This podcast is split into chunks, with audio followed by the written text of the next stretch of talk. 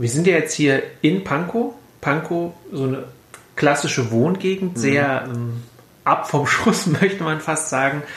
Aber Sie haben ja im Vorgespräch gesagt, dass das ja hier doch eine sehr literarische Ecke ist. Ja, ähm, in der Binzstraße, äh, gar nicht so weit vom Verlag entfernt, hat äh, unter anderem Zenzel Mühsam gewohnt, die Witwe von Erich Mühsam, die, als sie aus dem Gulag äh, in der Sowjetunion entlassen worden ist, dann in die DDR übergesiedelt ist in den späten 50er Jahren.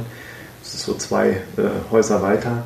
Schräg gegenüber hat Georg Benjamin gewohnt, ähm, der Bruder von Walter Benjamin, der Arzt im Wedding war und äh, nach 1935 nicht mehr äh, tätig sein durfte, äh, als äh, Jude und Kommunist natürlich doppelt ausgegrenzt und verfolgt war, ist auch 42 ermordet worden im KZ Mauthausen.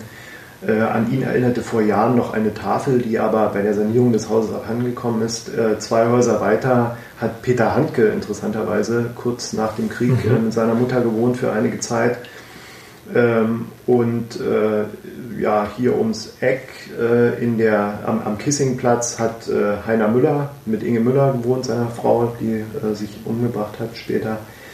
Äh, an ihn oder an die beiden erinnert eine, äh, eine Tafel an dem Haus. Und Ronald im Schernikau hat in einem Roman oder in einem Buch ähm, auch die Binzstraße verewigt. Äh, und zwar es heißt der Titel Irene Binz äh, Befragung. Und das, äh, da gibt es auch eine, eine biografische, ähm, einen biografischen Zusammenhang, weshalb eben der Name dieser Frau, der Familienname Binz heißt. Das bezieht sich nämlich auf die Binzstraße auch. Ah. Ja.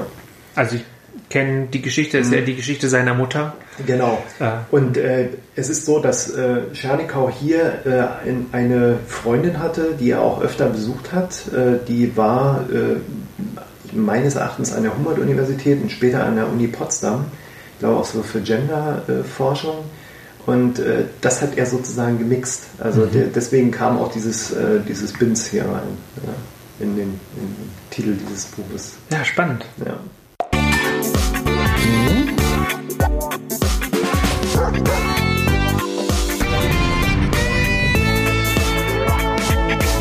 Kulturfritzen, der Kulturpodcast aus Berlin. Hallo und herzlich willkommen zur 25. Mittlerweile ist schon die 25. Episode meines Berlin Kulturpodcasts. Ich bin heute in Pankow unterwegs und sitze hier André Förster gegenüber. Und bevor wir richtig ins Thema einsteigen, denke ich, sage ich erstmal Hallo, hallo Herr Förster. Vielleicht hallo. stellen Sie sich mal so, ja, Sie, Moment. Würde ich sagen, erstmal Hallo Herr Förster. Hallo Herr Lipuna. Herzlich willkommen. Ja. Mist. Das lasse ich genau so drin, das ist super. ähm, Normalerweise gibt es immer so ein, so, ein, so ein Intro, wo ich immer kurz die mhm. Person schon vorstelle, aber da wir jetzt schon so ein nettes Vorgespräch hatten, dachte ich, das können Sie doch vielleicht einfach mal selber machen, dass Sie vielleicht mal so in drei, vier Sätzen sich den Leuten vorstellen, die hier zuhören ähm, und kurz mal sagen, wer Sie sind und was Sie so machen. Ja, ähm, mein Name ist André Förster. Ich bin Verleger des äh, Verlages für Berlin-Brandenburg und des Quintus Verlages, der seit 2010 in Pankow in der Binzstraße sitzt.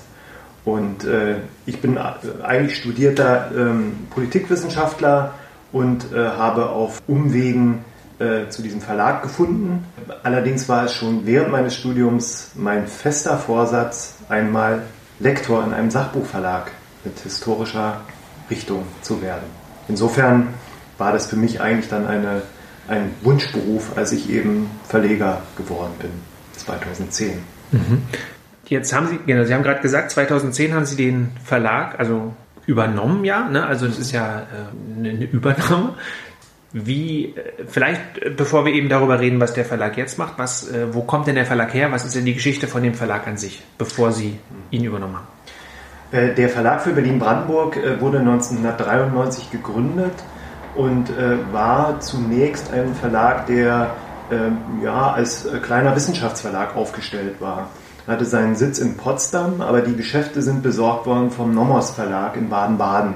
Das hat äh, historische äh, Gründe, die äh, auch mit den, mit den Gründervätern des Verlages zusammenhängen. Äh, würde jetzt auch zu weit führen, das äh, zu erklären. Äh, aber es war so, dass der Verlag ähm, bis 2000 etwa seinen Sitz in Potsdam hatte und eben ein solches Programm wie ähm, historische Studien zu Brandenburg, äh, Kooperation mit dem Deutschen Rundfunkarchiv, da ist eine Schriftenreihe erschienen und äh, Kooperation mit der Brandenburgischen Historischen Kommission, also solche Bücher publiziert hat. 2000 ist der Verlag dann verkauft worden von den vorherigen Eigentümern an die Medienholding der SPD, die Deutsche Druck- und Verlagsgesellschaft. Und der Verlag zog dann um nach Berlin in die Räume äh, in denen heute noch der, der Vorwärts eben auch sitzt, oder in dem, in dem Haus, in dem der Vorwärts sitzt, das heutige Paul-Singer-Haus neben dem Willy Brandt-Haus. Und äh, der Verlag gehörte erst zu einer kleinen Verlagsgruppe, äh, die äh, so peu à peu dann äh, verkauft worden ist und äh, ja, VBB, wie wir ihn dann genannt haben, stand irgendwann mal zum Verkauf. Und da habe ich meinen Hut in den Ring geworfen, da ich 2005 dort im Verlag schon eingestiegen bin. 2007 wurde ich Programmleiter und äh, wollte äh, dann das, was ich äh, an Programm dann schon aufgebaut habe, gerne fortführen. Und so konnte ich mich mit meinem damaligen Arbeitgeber darüber einigen, dass ich den Verlag im Wege eines Management-Buyouts übernehme und privat oder als Einzelunternehmer fortführe. Mhm. Und das ist dann 2010 geglückt.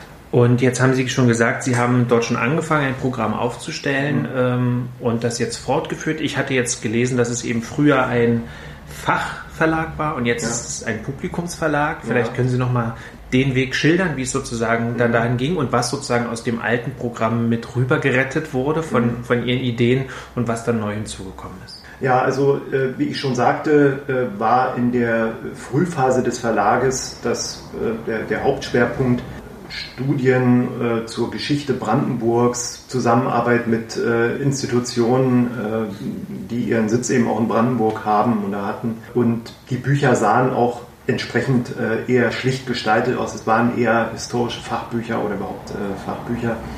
Äh, und auf, auf Gestaltung wurde da sekundär Wert gelegt. Ja. Das waren also mehr eben so Reihen, die an, in, in Universitätsbibliotheken gehörten. Äh, ich habe in der Tat auch schon begonnen, als ich äh, in dem in Anführungsstrichen alten Verlag äh, tätig war, Bücher zu verlegen, die dem Verlagsnamen noch etwas besser gerecht wurden. Wir haben zum Beispiel einen frühen Erfolgstitel gehabt, den ich 2009 ins Verlagsprogramm genommen habe, Berliner Ausflüge. Das ist ein Autor, Holger Lehmann, der ähm, historische Postkarten äh, gesammelt hat und äh, an den Orten, die da dargestellt sind auf diesen Postkarten, hat er Fotos heute, also aktuelle Fotos äh, gemacht und die dann kontrastiert. Das sind Ausflugsorte, die eben schon vor 100 Jahren oder vor 120 Jahren von Berlinern besucht worden sind. Und er hat dazu äh, ja, Texte geschrieben und das ist ein absoluter Erfolg geworden, weil es das zu dem Zeitpunkt, in dem das Buch erschienen ist, so noch nicht gab. Also eben diese, dieser Kontrast alt-neu, das war eben etwas, das äh, Berlinerinnen und Berlinern äh, gefallen hat offenbar. Wir haben da um die 10.000, etwas über 10.000 äh, Exemplare mhm. verkauft in mehreren Auflagen. Und das ist etwas, das habe ich dann quasi auch äh, zum Kern dessen gemacht, wie der Verlag dann hier aufgestellt war. Also Berlin-Bücher, ja. Regionalia, äh, die ähm, eben tatsächlich äh, auch dem Verlagsnamen gerecht geworden sind. Eben Verlag für Berlin-Brandenburg, Regionalia, äh, die Berlin und Brandenburg äh, betreffen und betrafen. Dazu kam dann noch etwas, was sich als mein Fable äh, herausgestellt hat, und zwar ist das die Verbindung auch wiederum Ort, aber eben auch mit, mit, Literatur. Berlin und Brandenburg ist ja voll von äh, literarischen Blüten, kann man sagen. Äh, viele Schriftstellerinnen, Schriftsteller, die äh, hier irgendwann mal tätig gewesen sind oder Berlin und Brandenburg ähm, ja, zum Bezug gemacht haben. Und äh, so war ganz klar, das ist ein Füllhorn, aus dem man schöpfen kann. Und äh, eines der ersten Bücher dieser Art war ein äh, Ringelnatz-Berlin-Buch, herausgegeben von einem Freund, der leider verstorben ist, von Möbus, ähm, den ich noch aus Göttingen kannte.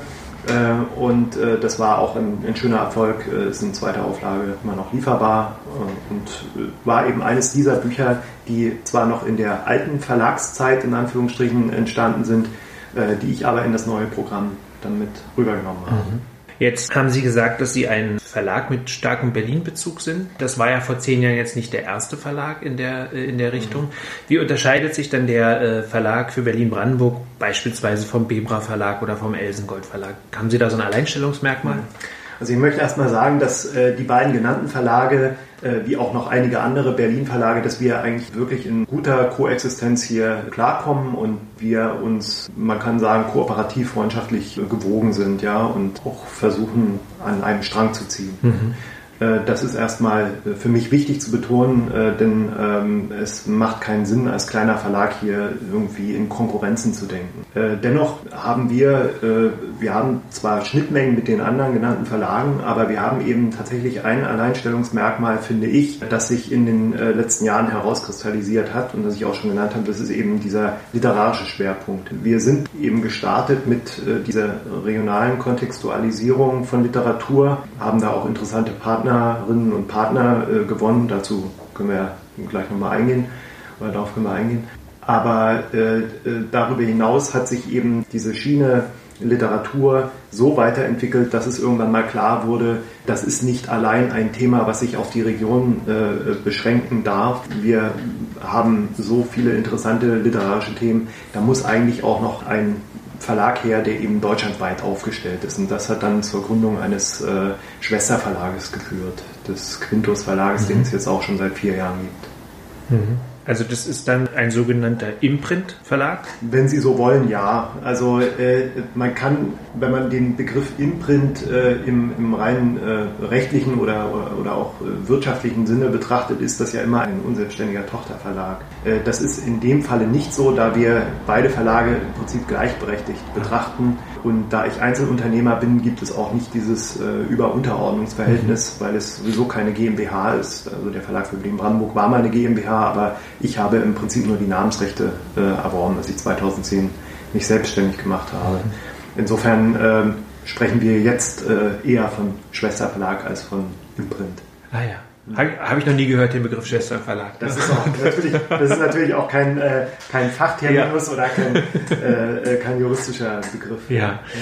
Auf Quintus will ich auf jeden Fall später nochmal zu sprechen kommen, weil das ja dann über Berlin, wie Sie schon gesagt haben, auch mhm. hinausweist. Jetzt nochmal kurz zurück zu den Berlin-Themen. Das ist ja eben in Teilen doch sehr speziell, was Sie machen, wenn ich mir das so angucke. Also zum einen gibt es eben wirklich die Bild-Textbände, mhm. eben über die literarischen Schauplätze zum Beispiel, wo ich mir gut vorstellen kann, dass die auch äh, im im Buchhandel gut funktionieren. Sie fallen zumindest auch ja. äh, auf durch das quadratische Format. Ich hatte ja vor einigen Folgen auch mit äh, Herrn Bienert schon ja. gesprochen, äh, der mir, oder wir haben ja über ein Buch von ihm aus ihrem Verlag ähm, auch gesprochen, über Brecht in Berlin und wir werden noch andere Gespräche über, über andere Autoren und Autorinnen führen. Das habe ich mit Herrn Wiener schon verabredet. Nichtsdestotrotz habe ich das Gefühl, dass es ja eben aufgrund dieser regionalen Beschränktheit ja sicherlich auch schon Beschränkungen gibt, nehme ich an, oder? Und nichtsdestotrotz sind die Bücher ja sehr hochwertig, die haben viel, viel Bildmaterial drin, sie sind mehrfarbig gedruckt, die haben kein Taschenbuchpapier, sondern sondern wirklich so ein Bildbandpapier.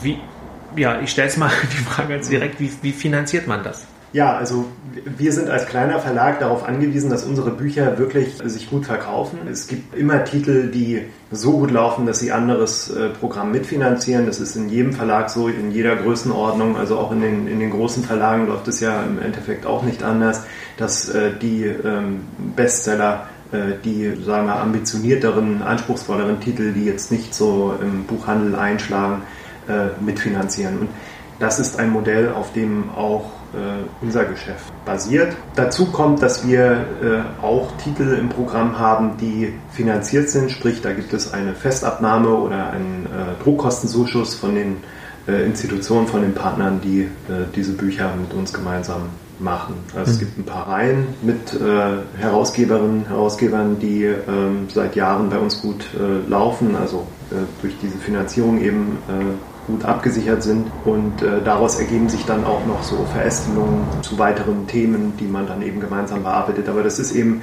etwas, äh, was auch ein wichtiges Rückgrat sozusagen mhm. des, des Verlages ist, diese Festabnahmen und Druckkosten, ja. also finanzierte Titel.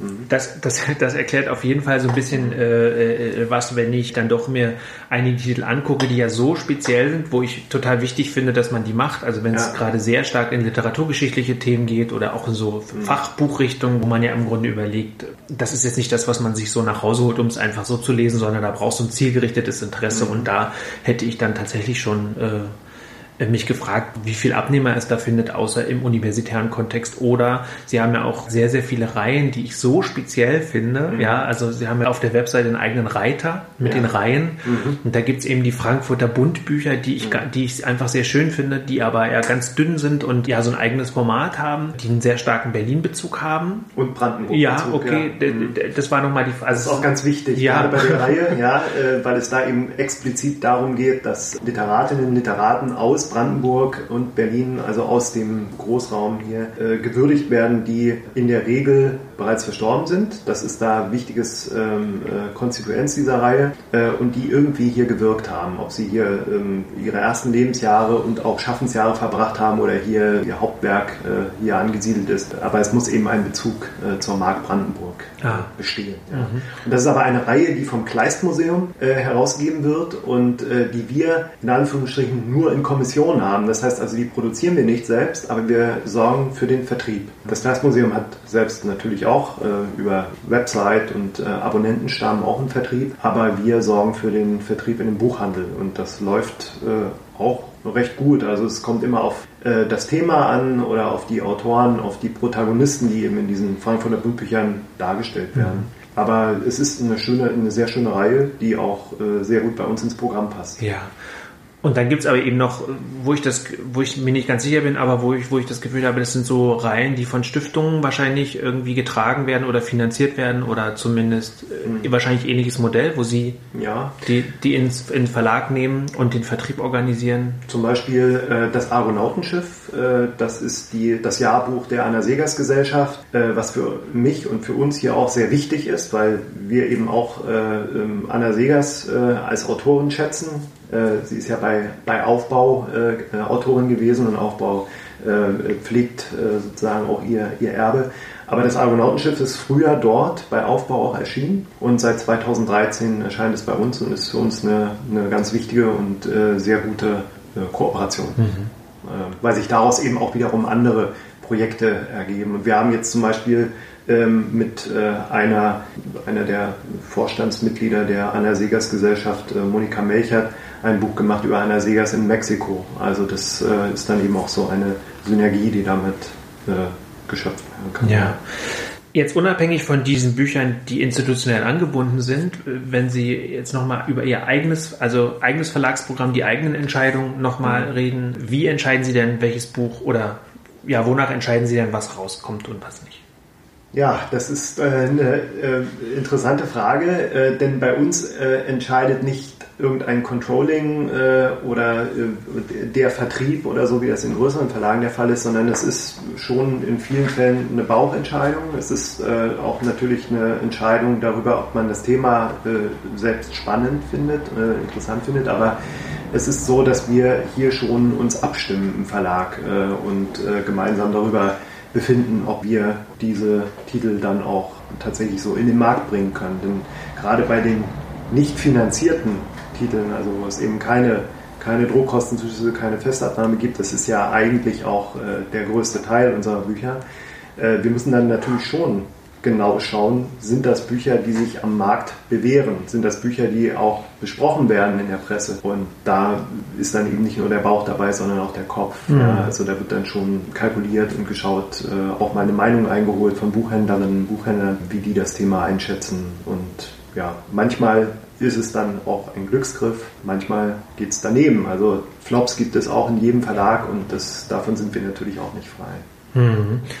Und äh, gibt es sowas wie, ich habe auf der Webseite ja mir die Autor, Autorinnenliste mal angeschaut, die ist ja unendlich, das sind ja hunderte von Namen, das wird vermutlich jetzt auch ein bisschen mit den Periodika zu tun haben.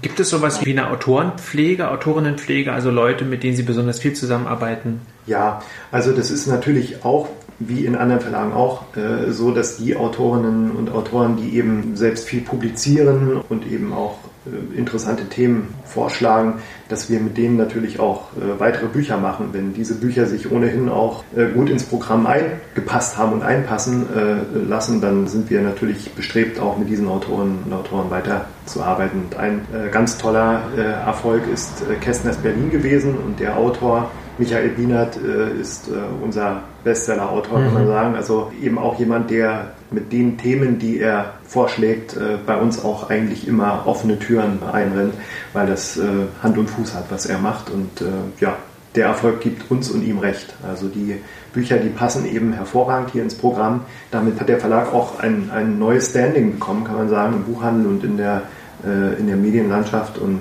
deswegen bin ich sehr froh, dass wir genau solche Autoren wie Michael Wienert haben. Also das sind diese literarischen Schauplätze, die wir genau. vorhin kurz schon angesprochen haben, wo Kästner dabei ist, wo ich über Brecht mit ihm schon gesprochen mhm. habe. Dann gibt es, glaube ich, noch Dublin. Dublins Berlin, dann äh, E.T. Hoffmanns Berlin, also auch einer meiner Lieblingstitel, obwohl der sich nicht ganz so gut verkauft hat, aber äh, Hoffmann ist äh, einer meiner Lieblingsautoren ja. und äh, insofern war das äh, für mich auch ein absolutes Geschenk, diesen Band äh, von Michael Wienert geschrieben zu bekommen sozusagen und jetzt sind wir ganz aktuell dabei, äh, haben das letzte Woche in Druck gegeben, das Kunstseidene Berlin, Irmgard Coin, Irmgard Coins literarische Schauplätze, das ist nun die erste Autorin, die ja, in der stimmt. Reihe in den mhm. literarischen Schauplätzen äh, betrachtet wird.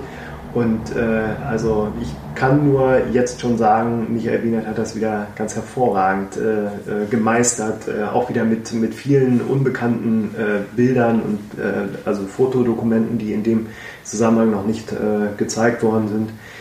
es wird wieder ein sehr schöner, opulenter Band. Ja. Jetzt haben Sie gerade schon gesagt, die erste Autorin, da stellt sich mir grundsätzlich die Frage, achten Sie darauf, in irgendeiner Art und Weise auch möglichst diverses Programm anzubieten, mhm. äh, sowohl auf der Autorenseite als auch auf der thematischen Seite?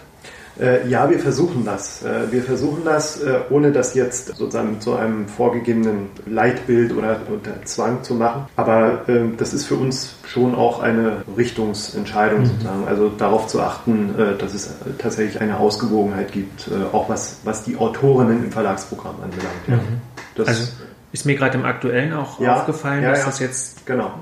auf jeden Fall drin ist. Aber ich wollte es nur noch mal mhm. bestätigt wissen. Jetzt haben Sie vorhin schon angesprochen, dass Sie einen äh, Schwesternverlag haben und damit ja einen relativ großen und wichtigen Schritt machen, nämlich aus Berlin heraus und ja. damit auch letztlich in die Buchhandlungen von ganz Deutschland oder in den deutschsprachigen mhm. Raum. Ähm, das ist ja doch ein relativ wichtiger Schritt, gerade für einen mhm. kleinen Verlag, der Schwierigkeiten ja sowieso grundsätzlich hat, sich auf dem Buchmarkt zu platzieren. Mhm. Wie kam es zu der Entscheidung, ähm, diesen Schritt zu wagen, wo man doch eigentlich jetzt so in Berlin eigentlich ein ganz gutes Bett hat, in, mhm. in dem man schon liegt. Ja.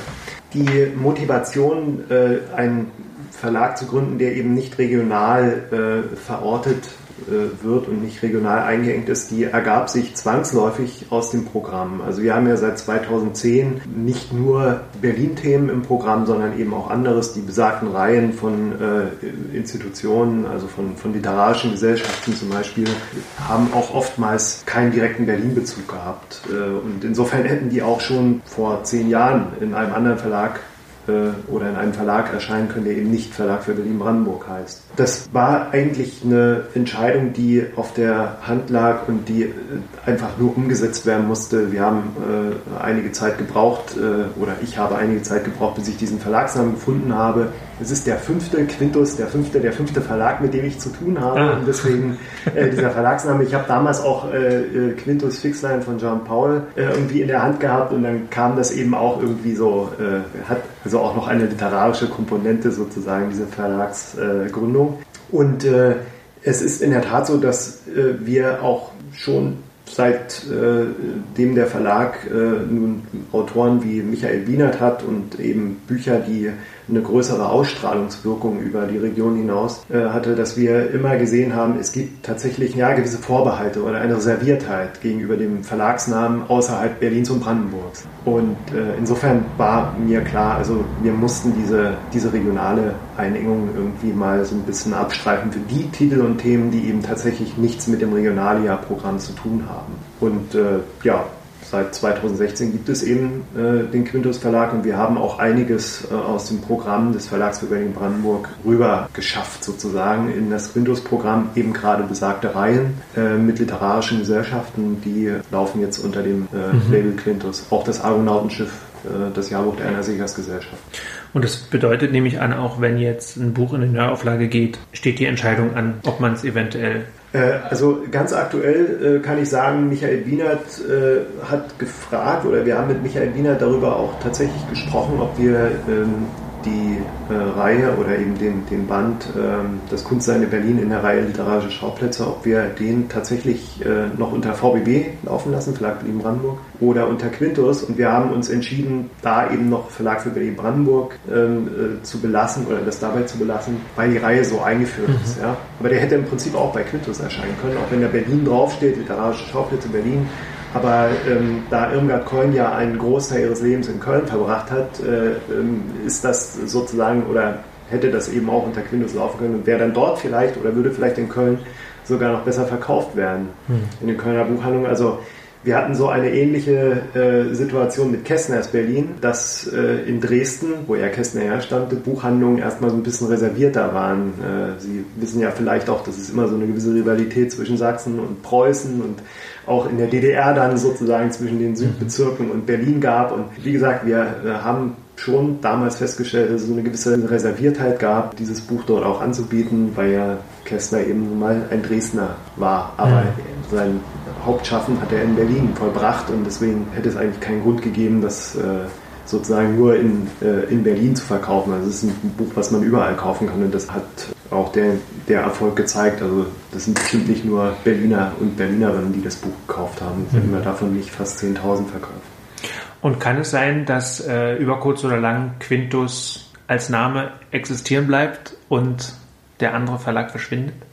Nein, das nicht weil wir nach wie vor auch äh, sehen, dass wir ein Standbein hier in der Region haben und brauchen äh, und äh, Regionalia weiterhin gerne im Programm haben und äh, die laufen unter dem äh, Label Berlin-Brandenburg. Also von daher wird es da keine Änderung geben.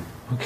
Jetzt haben wir ja schon mal so ein bisschen in den Buchmarkt sozusagen geschaut. Da würde ich jetzt nochmal konkreter nochmal nachhaken wollen. Sie haben den Verlag vor zehn Jahren übernommen bzw. Ja. neu gegründet. Wie hat sich denn diese, die Buch- oder Verlagsbranche in den letzten zehn Jahren so in Ihren Augen verändert? Also in den letzten zehn Jahren hat sich der Buchmarkt äh, gravierend verändert.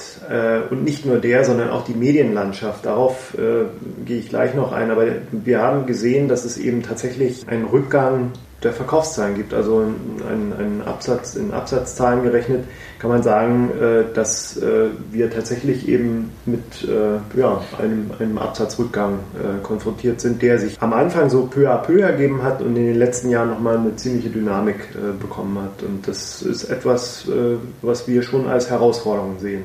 Ja. Äh, ich sagte Medienlandschaft, äh, da, das ist der nächste äh, Faktor, mit dem wir uns konfrontiert sehen. Dadurch, dass gerade bei den großen Tageszeitungen, großen Tageszeitungsverlagen ja sehr viel Umbau passiert. Es werden Stellen abgebaut, es wird viel umgeschichtet von Print ins Digitale. Damit ist verbunden, dass verbliebene Redakteurinnen und Redakteure weniger Zeit haben, mehr schreiben müssen in derselben Zeit und äh, dadurch eben auch weniger aufnahmefähig sind, oftmals für äh, gerade eben Bücher aus kleineren Verlagen. Ich spreche jetzt über die Feuilleton-Redakteure. Ja. Äh, dadurch äh, haben wir eben manchmal das Gefühl, dass wir tatsächlich äh, mit Windmühlen, Flügeln kämpfen und äh, eben dann bestimmte Titel, an denen uns sehr viel liegt, ja, nicht ausreichend zur Geltung kommen oder gar nicht besprochen werden, ignoriert werden. Und das wird durch digitale Medien nicht wirklich kompensiert. Also das, was da weggefallen ist oder wegbricht im, im Printbereich, das äh, wird nicht unbedingt aufgefangen. Deswegen sehen wir auch äh, zu, dass wir versuchen eben über soziale Medien tatsächlich äh, ja, die, sozusagen die Resonanz äh, auf unser Programm zu erhöhen. Aber auch das ist schwieriger, als man sich das vielleicht vorstellen könnte. Weil natürlich ein, ein Twitter oder ein Facebook-Post nicht unbedingt Verkäufe generiert.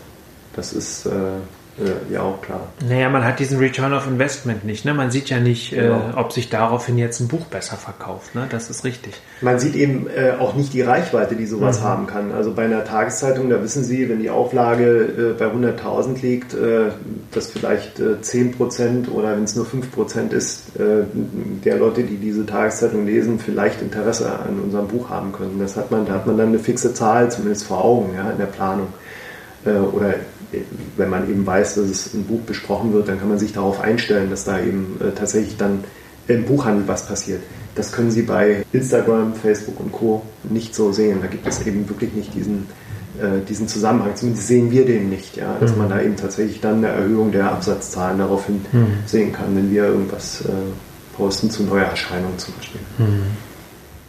Aber es ist schon noch so, wenn jetzt im, im Fernsehen, weiß ich jetzt nicht, literarisches Quartett wäre jetzt so die größte Nummer, ja. aber irgendwie das blaue Sofa oder ich weiß gar nicht, wie die Sendung alle ja. heißen, wenn da mal ein Buch besprochen wird, dann merkt man das schon drei Tage später im Buchhandel, ja, oder? Aber auch da ist es so, dass äh, man sagen kann, äh, dass die, dieser Zusammenhang ähm, Erwähnung in großen Medien, also Print, äh, Hörfunk, Fernsehen, dass die nicht mehr diesen Impact haben, nicht mehr diese Durchschlagskraft haben, wie das noch vor zehn Jahren war. Also da konnten sie äh, tatsächlich bei, nehmen wir mal FAZ an, ja, eine Besprechung in der FAZ mit, äh, mit Bild und wohlwollend und, äh, und eben äh, ausreichend groß.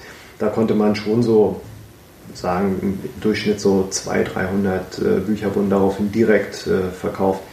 Das haben wir in den letzten Jahren äh, in ähnlicher Konstellation nicht mehr sehen können. Also das ist nicht mehr so unbedingt gegeben. Deswegen ist es für uns wichtig, ähm, alle Medien im Blick zu haben, eben auch äh, Hörfunk und Fernsehen, was eben schwierig genug ist, da reinzukommen. Aber da ist die Reichweite eben noch entsprechend größer. Also wenn man eben diesen ganzen äh, Mix an, an, an Medienauswertung mhm. sozusagen im Blick hat. Und das muss auch in einem relativ überschaubaren zeitlichen Kontext kommen wenn man so verstreut über mehrere Monate hinweg Besprechungen bekommt, dann haben diese Einzelbesprechungen oftmals keine große Resonanz. Also das verpufft dann mehr oder weniger. Ähm, wenn alles zugleich kommt, dann äh, ist die Chance größer, äh, dass man tatsächlich dann auch wahrgenommen wird. Wir hatten das mit äh, einem Auswahlband von Essays und Belletristik oder Prosa-Stücken des sowjetischen Schriftstellers Andrei Platonov, der letztes Jahr bei uns erschienen ist. Platonov ähm, ist in den letzten Jahren wiederentdeckt worden von Surkamp äh, und äh, wir sind da sozusagen auch im Zuge eines, eines weiteren Surkamp-Platonov-Titels auch oftmals mit besprochen worden in Doppelbesprechungen in den großen Tageszeitungen und der Band hat es auf äh, Platz 2 der SWR-Bestenliste gebracht und deswegen sind wir damit auch wirklich in dieser komprimierten Presse- oder Medienberichterstattung auch äh, sehr gut äh, zum Zuge gekommen, was den Verkauf, Abverkauf des Bandes anbelangte. Ähm, da hat sich wirklich mal gezeigt, die, die ganze Medienausbeute, die hat es dann gebracht. Ja, wenn wir jetzt nur ein, zwei Besprechungen gehabt hätten, selbst wenn es in der FAZ oder in der SZ nur gewesen wäre, äh, dann hätten wir das nicht geschafft. Mhm. Bin ich mir recht sicher.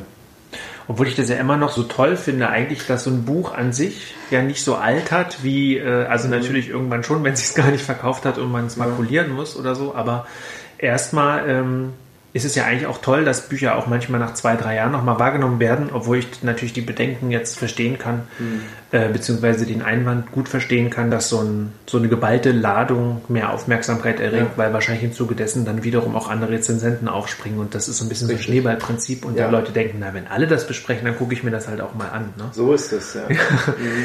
Jetzt hatten Sie schon nochmal gesagt, dass Sie auch in den sozialen Netzwerken eben unterwegs sind und überhaupt äh, so ein bisschen diese ganze Marketing-Geschichte äh, sich ja natürlich in den letzten Jahren auch massiv nochmal verändert hat und verändern mhm. musste. Grundsätzlich, ähm, wie digital ist denn der Verlag oder wie digital ist denn der Verlag unterwegs? Also ich habe zwar gesagt, dass die sozialen Medien äh, nicht unbedingt Bücher verkaufen, aber es ist für uns natürlich wichtig äh, für die Wahrnehmung des Verlages draußen, dass wir eben auch in den sozialen Medien aktiv sind und das machen wir über Facebook, äh, Twitter und Instagram. Wir haben allerdings bislang noch keine E-Books äh, publiziert. Äh, das ist ja auch ein Bestandteil des Digitalen, ja, ähm, was sich bei Bildbänden ohnehin nicht wirklich aufdrängt, weil da eben auch einfach die rechte Frage äh, viel zu kompliziert ist und äh, das auch äh, von, der, von der Aufbereitung her äh, ja, einfach zu aufwendig wäre nach unserer Meinung. Äh, wir haben es einfach noch nicht gemacht. Also wir könnten natürlich bestimmte Textbände äh, auch zeitgleich als, als E-Book bringen. Aber wir legen Wert auf eine gute Ausstattung. Das ist für uns halt auch wichtig, dass äh, die, die Bücher ähm, gut rüberkommen und da in dieser Mischung Ausstattung, Qualität der Materialien und Text, darin sehen wir unser, unser Asset und deswegen hat sich, wie gesagt, die digitale Auswertung noch nicht aufgedrängt bei uns. Vielleicht machen wir das demnächst mal, aber mhm. das ist jetzt für uns nicht das Wichtigste Vorhaben in der nächsten Zeit.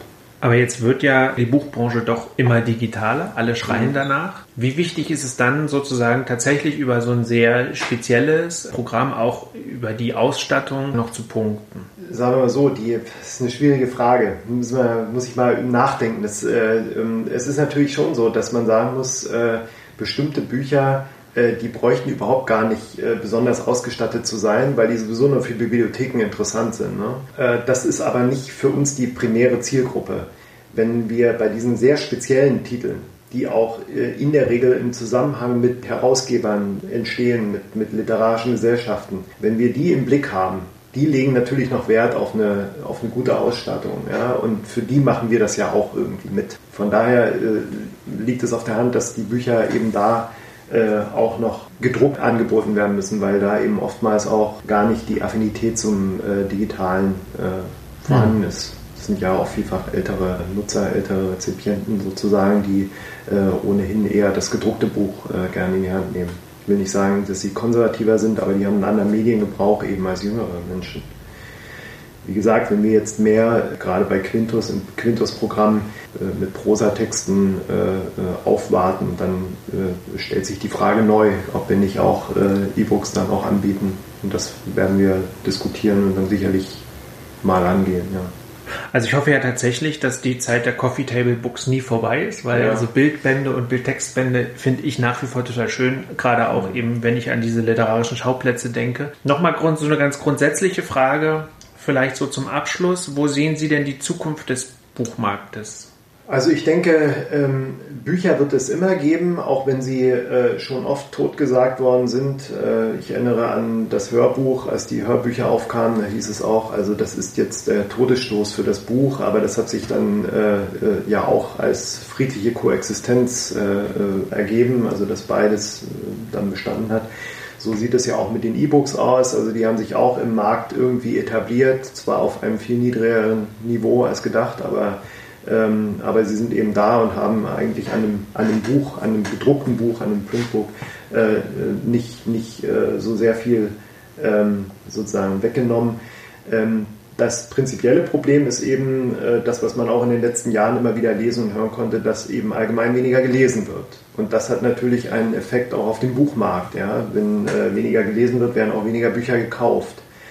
Ähm, aber es wird sicherlich äh, auch in 10 und 20 Jahren noch genug Interessenten für gedruckte Bücher geben. Kinder wachsen immer noch mit Büchern auf. Es ist nicht so, dass die Digital Natives äh, sozusagen auf Bücher, äh, gedruckte Bücher verzichten. Deswegen glaube ich, dass es äh, tatsächlich ein, eine äh, Konsolidierung im Buchmarkt geben wird. Es ist sicherlich so, dass äh, die größeren Flächen, also die Filialisten, mit Sicherheit auch noch mehr darunter oder damit zu kämpfen haben oder sich anderen Herausforderungen gegenüber sehen. Aber ich glaube, dass äh, gerade so ambitionierte kleinere Buchhandlungen mit einem interessanten Programm, was eben auch nicht nur die Topseller aus den großen Verlagen präsentiert, dass die durchaus eben eine sehr gute Chance haben, im Markt weiter bestehen zu bleiben, wenn sie denn tatsächlich auch über den reinen Buchverkauf hinaus noch was anbieten, eben Lesungen, äh, Kooperationen äh, mit äh, Veranstaltungsorten und Partnern. Äh, deswegen, also ich habe da keine Befürchtung, dass der Markt an sich noch schwächer wird. Also es wird sicherlich noch Konzentration geben und es wird sicherlich auch die eine oder andere Schließung von Buchläden geben, allein auch aus Altersgründen, denn viele ältere Buchhändlerinnen und Buchhändler oder Inhaber von Buchhandlungen finden ja keine Nachfolger, aber das ist ja ein allgemeines Problem im kleineren Handel. Aber ähm, es gibt auch immer wieder Neugründungen und ich bin überzeugt, dass das dann auch wiederum unsere Partnerinnen und Partner sind, was den Verkauf unserer Bücher anbelangt. Deswegen glaube ich auch, dass eben auch die kleinen Verlage nach wie vor Bestand haben werden, mhm. bestehen werden. Apropos Bestand, jetzt ist ja diese Woche wäre ja Frankfurter Buchmesse gewesen. Die ja. fällt ja nun aus äh, allseits bekannten Gründen mhm. aus. Glauben Sie, dass die Pandemie eine Auswirkung auch hat auf dieses Messeverhalten und grundsätzlich auch äh, langfristig sozusagen für eine Veränderung sorgt? Und wenn ja, wie könnte so eine Buchmesse in Zukunft aussehen? Äh, ja, ich glaube, dass äh, es tatsächlich auch langfristige Auswirkungen haben wird. Gerade was so den internationalen Reiseverkehr zum Messen insgesamt anbelangt, äh, da wird sich mit Sicherheit einiges ändern. Da werden sicherlich auch äh, Kostenreduktionsprogramme aufgelegt werden. Äh, viele werden sehen, es geht auch ohne. Man kann auch vieles digital und virtuell machen. Was allerdings so eine Messe auch zu bieten hat, gerade für uns kleineren Verlage, das ist eben der Austausch vor Ort mit anderen, die man eben sonst nicht jeden Tag sieht. Äh, das Zusammenkommen, das soziale Event, das äh, lässt sich nicht äh, digitalisieren, das ist klar. Mhm. Und deswegen äh, wird es auch weiterhin solche Formate geben. Sie werden nur eben in einem kleineren Rahmen stattfinden. Davon gehe ich aus.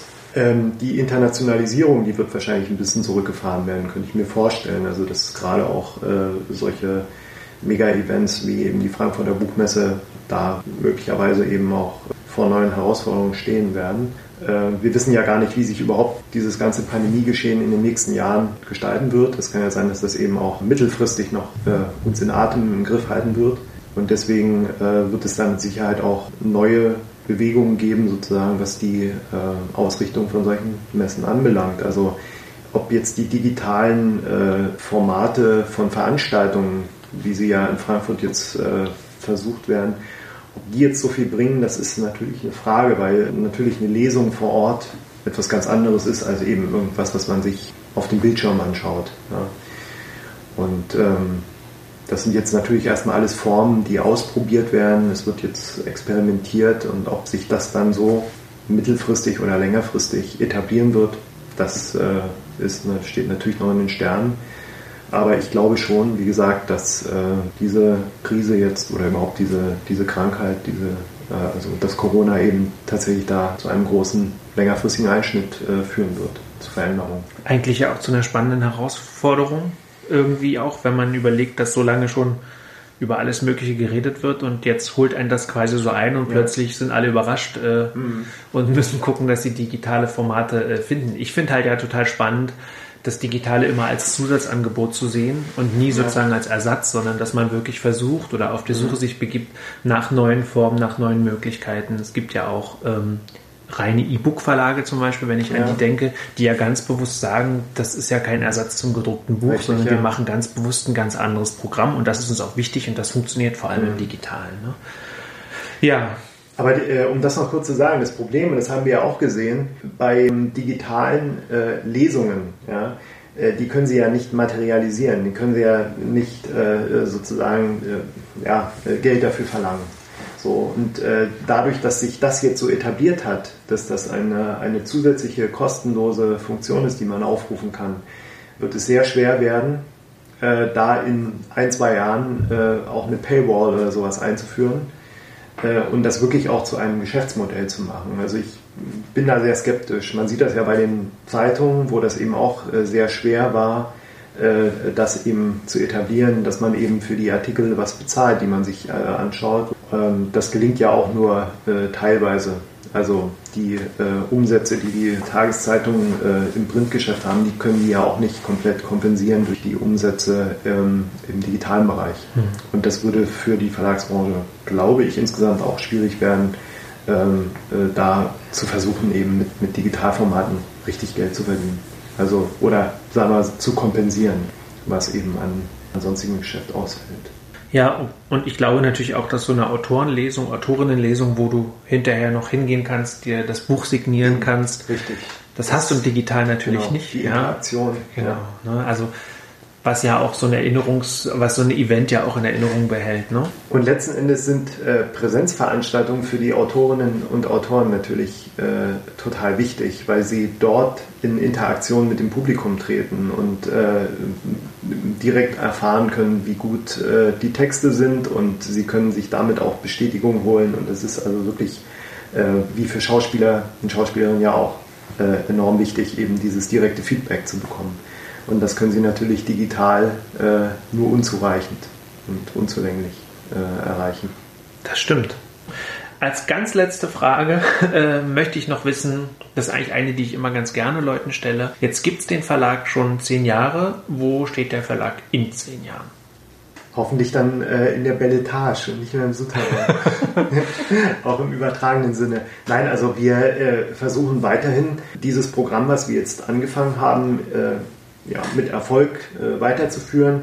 Und ich hoffe, dass wir in zehn Jahren äh, dann eben einer der Berliner Verlage sind, von denen man noch spricht und die immer noch ähm, auch in den Buchhandlungen zu finden sein werden.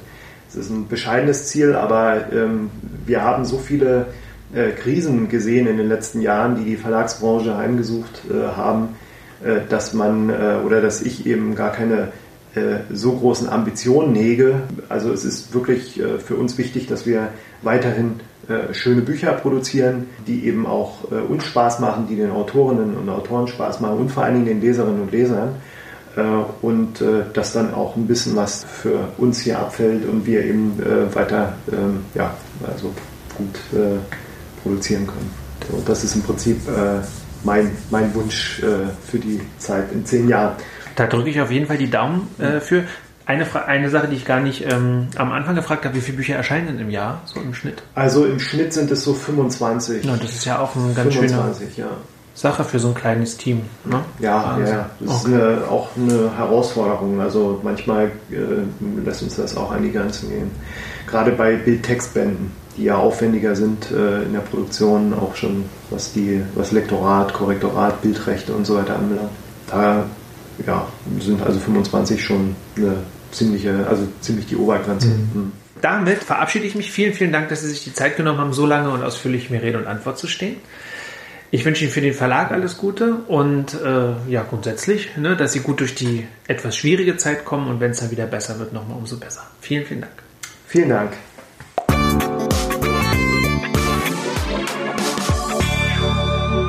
Ja, und das war sie, die 25. Episode meines Berlin Kultur Podcasts. Ich sprach mit André Förster, dem Verleger des Verlags für Berlin Brandenburg und des Quintus Verlags. Wer sich über das Verlagsprogramm informieren möchte, findet die Links in den Shownotes zur Folge. 25 Folgen, das ist ein kleiner Meilenstein. Und daher auch eine gute Gelegenheit, wiederholt Danke zu sagen. Bei all jenen, die mich bei diesem kleinen Projekt unterstützt haben und immer noch unterstützen. Bei Rainer Bielfeld zum Beispiel, der mir den Jingle komponiert hat, bei Jenny Kittmann, Markus Manich oder Michael F. Störzer, die größere Textblöcke für mich eingesprochen haben. Bei meinen, wie ich finde, durchaus interessanten und durchweg interessanten, vor allem Gesprächspartnerinnen und Gesprächspartnern der letzten sechs Monate. Ja, und natürlich bei euch, von denen viele hier regelmäßig zuhören, wie ich weiß, die mir Lob zusprechen, die mir Hinweise und auch kritisches Feedback geben. Die Abrufzahlen steigen auch peu à peu, das werte ich ebenfalls als ziemlich gutes Zeichen. Ja, und all das macht Lust auf die nächsten 25 Folgen, die mindestens ebenso abwechslungsreich werden sollen wie die bisherigen. Wer dazu Ideen hat, Themenvorschläge nehme ich gerne entgegen, schickt mir einfach eine Mail an mark mit c at kulturfritzen.net oder tickert mich bei den Kulturfritzen in den sozialen Netzwerken an. Mein Name ist Marc Lepuna, ich bedanke mich fürs Zuhören.